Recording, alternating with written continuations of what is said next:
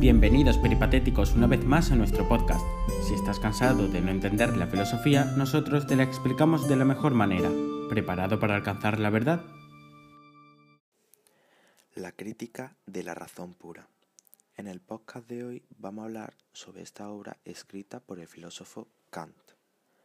Immanuel Kant, nacido en Prusia el 22 de abril de 1724 y fallecido el 12 de febrero de 1804, fue un filósofo y científico prusiano de la Ilustración. Fue el primero y más importante representante del criticismo y precursor del idealismo alemán.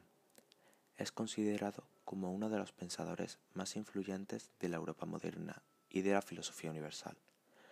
Además, es uno de los últimos pensadores de la modernidad anterior a la filosofía contemporánea, cuyo origen suele situarse en 1831, tras la muerte de Hegel. Kant, a lo largo de su vida, escribe tres críticas. La crítica de la razón pura, la crítica de la razón práctica y la crítica del juicio. En el podcast de hoy nos vamos a centrar en la crítica de la razón pura. La pregunta principal de la crítica de la razón pura es si la metafísica es posible como ciencia. Kant dice que la metafísica es una tendencia inevitable del ser humano.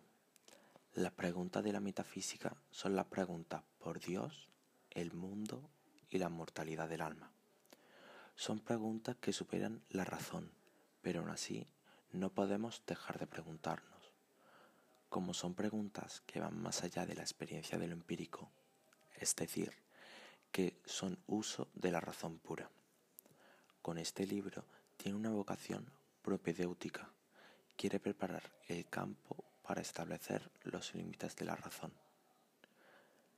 Este es su objetivo.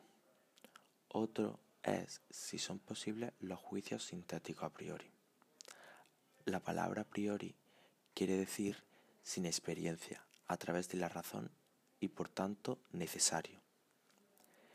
Si este juicio a priori es posible no de manera analítica, es decir, la definición de A está contenido en A, sino de manera sintética.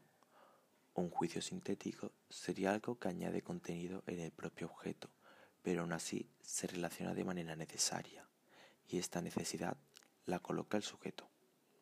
Los juicios sintéticos a priori lo que hacen es ver hasta qué punto podemos expandir o no nuestro conocimiento, y si la metafísica puede entrar en esta ciencia.